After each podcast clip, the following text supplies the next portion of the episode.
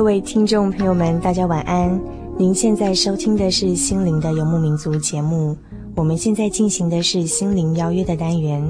很高兴今天在我们节目当中邀请到杨建章杨大哥与听众朋友们在空中相会。各位听众，大家好。我介绍一下杨建章杨大哥。杨大哥他在电脑业服务了十几年。那么今天我们邀请他到我们节目当中来，是要跟我们谈谈资讯这样的话题哦。那杨大哥他本身呢是不折不扣的电脑人。我听说他现在在家里呢也从来不用写字，而日常生活的不管是作业或者是做什么事情呢，都完全在电脑中完成了。嗯，对啊，因为刚开始用了电脑，好像本来是为了工作方便。但是越来越多呢，连日常的生活，人家问我说今天要做什么事情，我都说要打开电脑来看一看才知道。电脑不打开，我不晓得我今天要做什么。那杨大哥，我想问一下，如果说哪一天把电脑从你的生活中呃拔掉的话，你还能生活吗？可以了，我就当做今天是放假，我就什么都不做了。其实我相信我，在现在这个资讯社会的时代中，有很多像杨大哥一样是是标准的电脑人。那我刚好呢，就是属于另外一个族群哦。我虽然说我妈妈给我生出来并不太笨，可是我觉得我到了电脑前面啊，就觉得自己有点像像电脑白痴。那那我想说，其实在这社会中有很多人，呃，可能跟我一样，因为现在电脑很流行，然后父母呢要带小孩子去上电脑课，然后呢上班族下下班之后，可能还要赶着去进修研习电脑方面的项目哦。那我想呢，跟杨大哥再简单谈谈这样的现象。如果说像我们这种电脑的边缘人，又很想又很想进去，然后可是又不晓得说从哪边入门，这样的这样的情况应该怎么办呢？的确啊，在我的周遭，我的朋友当中，相当多这样的人。因为现在这种，人家说已经走到资讯时代。嗯哼，在这个时代里面，很多人觉得说，我不学电脑，就觉得好像跟不上这个时代。哎，对，就觉得好像跟这个社会有一段很大的差距，跟不上别人的感觉。对，所以在这样的一个状况底下，很多人都想去学，因为觉得说，不是电脑就不叫资讯。其实我个人从事这个行业相当久，嗯哼，我觉得说资讯的这样的定义，可能我们有些人都有一些误解。哦，对，好像我们讲到资讯哦，就觉得好像跟电脑有关系。那我们想这个好好厘清一下，杨大哥不晓得真正的资讯应该怎么样去定义呢？其实不晓得你有没有这种感觉？我们现在无论到书摊去、书报摊，你可以看到现在的杂志实在是越来越多。嗯哼。或者在家里面看第四台，一下子有七八十个千了。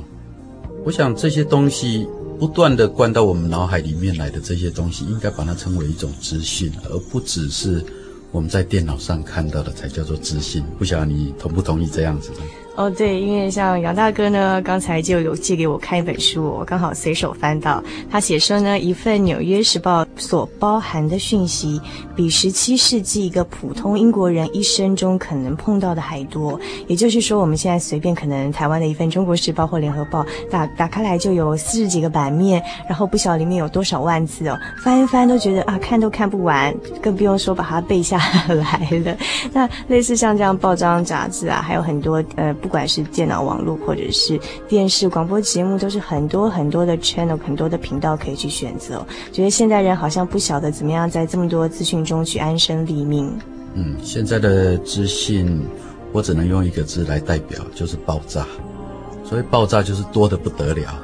不晓得你觉得怎么样？啊，这是一个非常有趣的说法，叫资讯爆炸。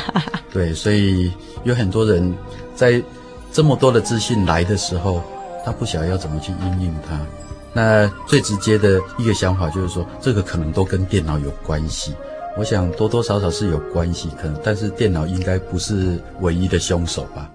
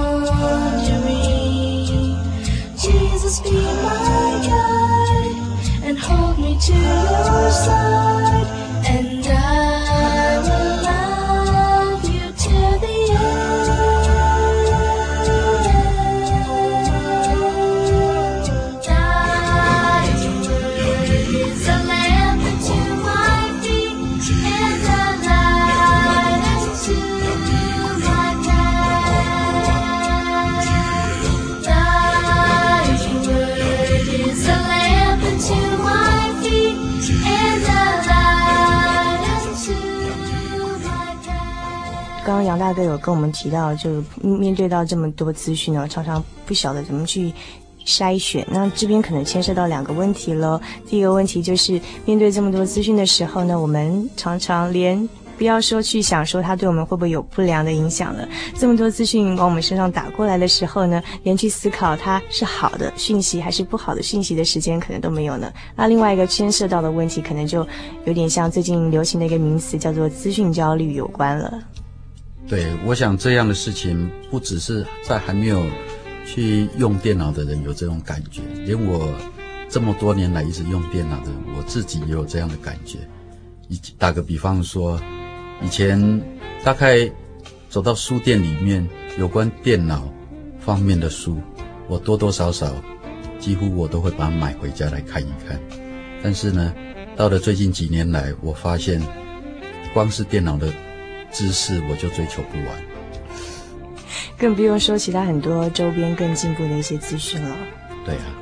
讲到资讯焦虑，我觉得我也常常觉得我很资讯焦虑，因为像看别人啊，尤其像面对杨大哥这样的一个人物哦，我都觉得有点压力。也想今天请你到节目中跟我们谈电脑、谈资讯哦，我都觉得自己好像是个门外汉，然后觉得自己有点跟不上别人。那所谓资讯焦虑呢，好像就是在现在这个社会中哦，有各式各样的传播媒体，他们互相连接，然后资讯呢也靠着这样传播系统的便捷啊，很快速的传送出去。那么当我们预期说自己应该拥有很多很多这方面的资讯，当个现代人的时候呢，又发现说，哎呀，这个世界上未知的事物哦，远远超过哦我们所能去呃理解的啊，我们所能去嗯、完全去吸收的。这个时候呢，就不免会有点资讯焦虑了。我不晓杨大哥，因为他说这个杨大哥刚刚提到自己也是不折不扣的电脑人，可是面对电脑这个领域，都觉得自己是有点资讯焦虑的情况，好像是现在普遍人的现象。那究竟我们要怎么样在这么多的资讯里头安身立命呢？嗯，刚刚主持人说遇到我会有一些压力，我觉得我的压力更大，因为我来到录音室，对我来讲也是一个未知的一种一种资讯，所以我想每个人面对他所未知的东西，这种压力是在所难免的。不晓得你同不同意呢？当然同意啊！谈到未知哦，我又想到可以牵扯到很远，人生当中有很多事情都是未知的。那为什么会引起资讯焦虑，又跟多有关呢？对，我觉得现在现代人真的是，一方面相当幸福，另外一方面相当可怜。我们的脑子几十年来并不见得比几十年前的人更发达，但是呢，我们要接受的东西更多。那我可不可以说我自己个人的处理方法？好啊。哎，我想过去我就觉得说，在我自己这个领域，比如说电脑这个领域，什么东西我都想要知道，什么东西我都想要去钻研它。但是等到我认清一个事实，我们的时间就是这么多，我们的脑力，我们所能够拥有的也就这么多。这个时候呢，我必须要做一些筛选。我想这是面临这种大量资讯的人所应该会有的一个必须要的一个决定。所以呢，我们今天谈的这个主题啊，叫做资讯与迷惘。那听一段音乐之后呢，我们再请杨先生 杨大哥跟我们分享一下。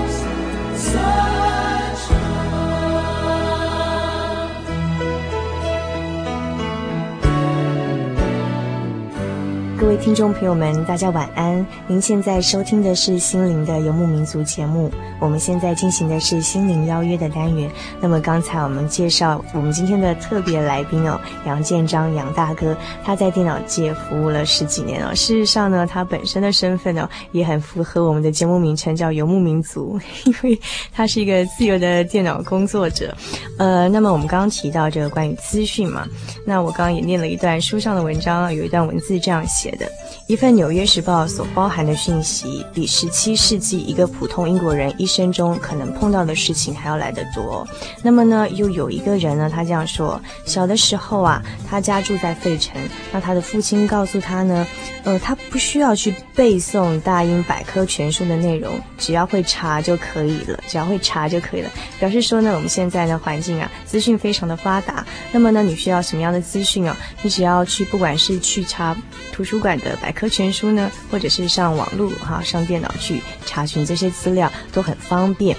那么我们每天面临到这么多的资讯，多多少少引起某些人像我这种呃电脑白痴哦 这一族人的资讯焦虑。那么刚才也跟杨建章杨大哥呢谈到说，要排遣资讯焦虑最好的一个方式呢，就是要去筛选资讯。那么杨大哥，我想问一下，你觉得一个人应该怎么样去筛选资讯，以避免资讯焦虑呢？嗯，哎，谢谢主持人把我归归到这一这一类，好像游牧民族。不过我觉得这是到让我有一个新的一个感觉。在过去我从事电脑这个行业这么这么一段时间来，真的好像有一点在资讯这方面也是一个游牧民族，哦，因为不断的在接受新的东西。好像不断的移到另外一个新的地方。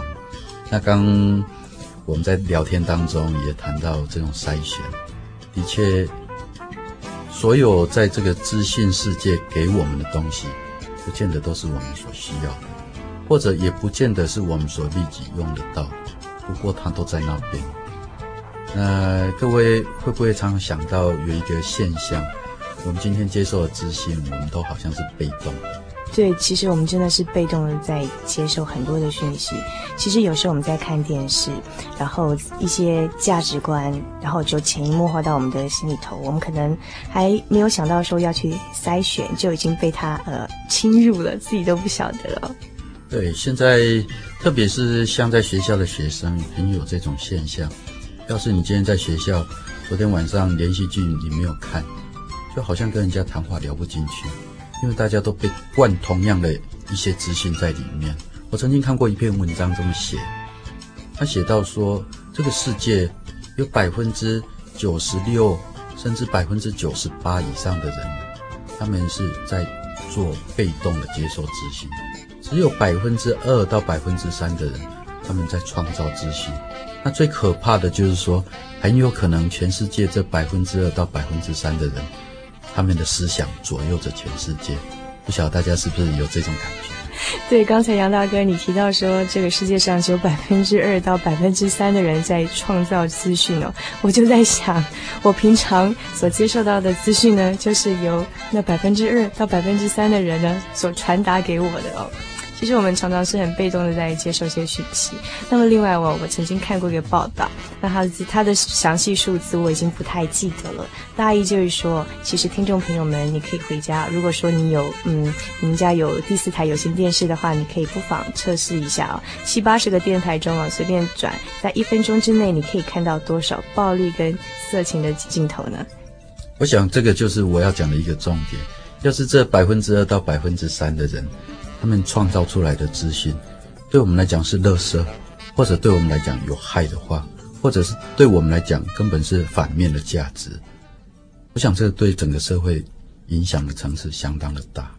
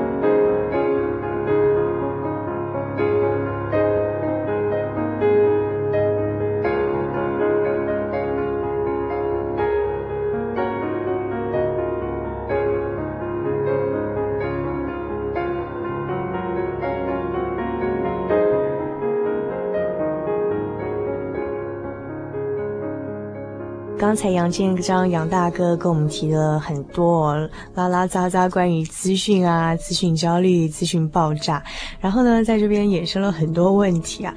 就是不管是我们跟不上资讯社会时代的旧人类也好，或者是新兴人类也好，新兴人类呢也常常被被父母要求呢要跟得上时代去学一大堆关于资讯电脑方面的问题嘛。那其实杨大哥，你其实没有真正回答我们说要怎么样运用价值观去筛选每天在我们跟我们擦身而过的很多很多的资讯。对我自己来讲，这种选择，我经过相当一段时间的适应。我不是说我什么都想学吗？但是到后来要筛选。我举个例子，在电脑这个领域里面，有一些类似像动画，就是能够做出一些动有动作的这些图画的这方面，我就觉得说，对我来讲没有那种立即的需求。但是呢，有一些东西，譬如说在排版方面，嗯，啊，让我能够做出一张很好的 DM 啊什么，或者呢。诶，资资料的处理，这对我来讲是立立即的需要，嗯哼，所以我就当机立断，所以当机立断也是经过一段的这种取舍，我就把我的重点就放到这个资讯的处理这方面来，但是那些所谓的动画那些东西，有着看一看，但是呢，从此以后我不再把重点放在那边，所以第一个要先找重点嘛。对，所以有很多人跟我说，我要学电脑，我到底要学什么？我就先问，先要问你到底你想要电脑来帮你学什么东西？嗯哼。所以这个就是一个在我们接受新的东西之前的一个筛选。所以有很多父母来问我说：“哎，我小孩子要学电脑，到底要学什么？”我说：“你不应该问我说你要学什么，而是你想要学什么，这比较重要。”对，究竟我们想要学什么？我们的目标、目的到底在哪里？然后才去筛选，说我们到底要从哪个方向去着手。那么，各位听众朋友，嗯、呃，其实这边可以衍生到很多的问题，让我们去思考。不只是学电脑要学什么了，其实我们生活当中有很多的事情也是这样子。我们的目标到底在哪里呢？我们的人生到底真正要的是什么呢？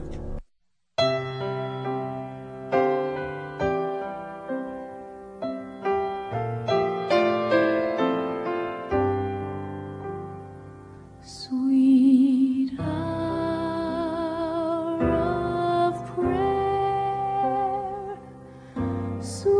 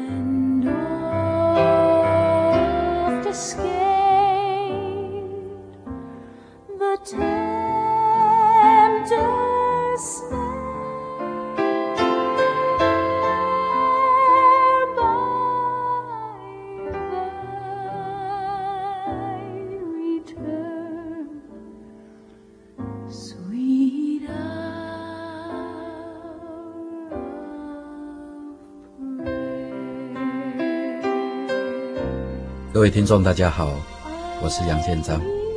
今天很高兴来到这个节目来跟大家见面。事情，因为我本身是一位资讯人，我自己从事资讯方面的工作已经十几年的历史。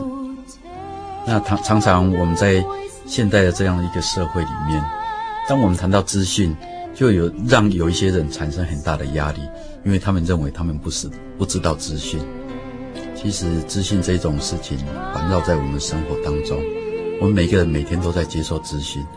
你连开车看车上的看板，你就是在接受一些资讯。但是呢，在这种资讯到处充斥的一个社会里面，我们最麻烦的，就是我怎么样真正去抓到一个属于我、我认为有价值的东西。我本身也是一个基督徒。我们今天有许多人在自己的这种生活当中，真的不晓得说你是为了谁来过这个日子。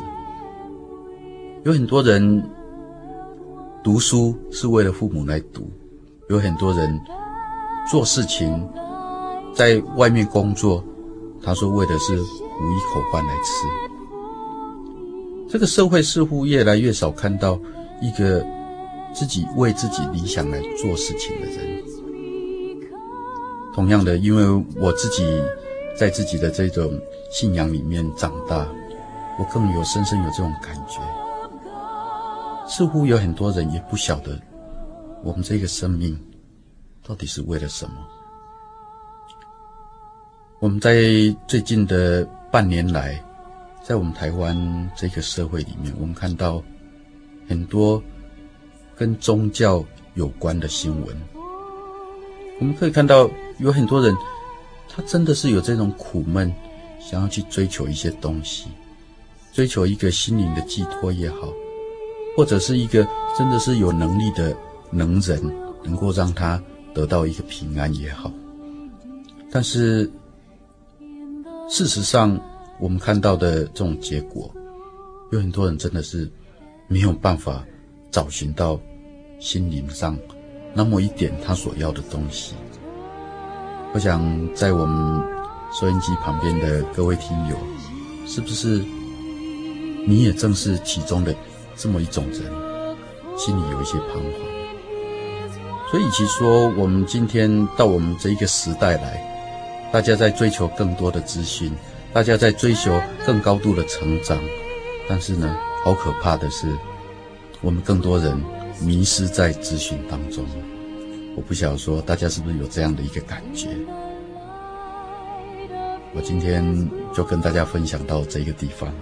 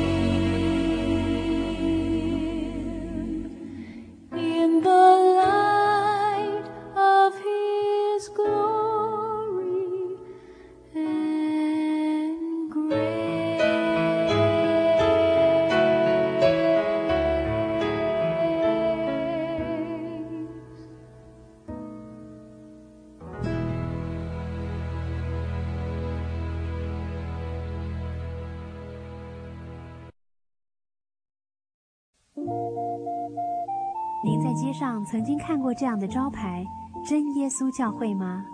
也许您很想，但是却不好意思进来看看。其实我们真的非常欢迎您。下次当您在路过真耶稣教会时，欢迎您进来与我们同享神的恩典。真耶稣教会，台中邮政六十六至二十一信箱，欢迎来信，愿您平安。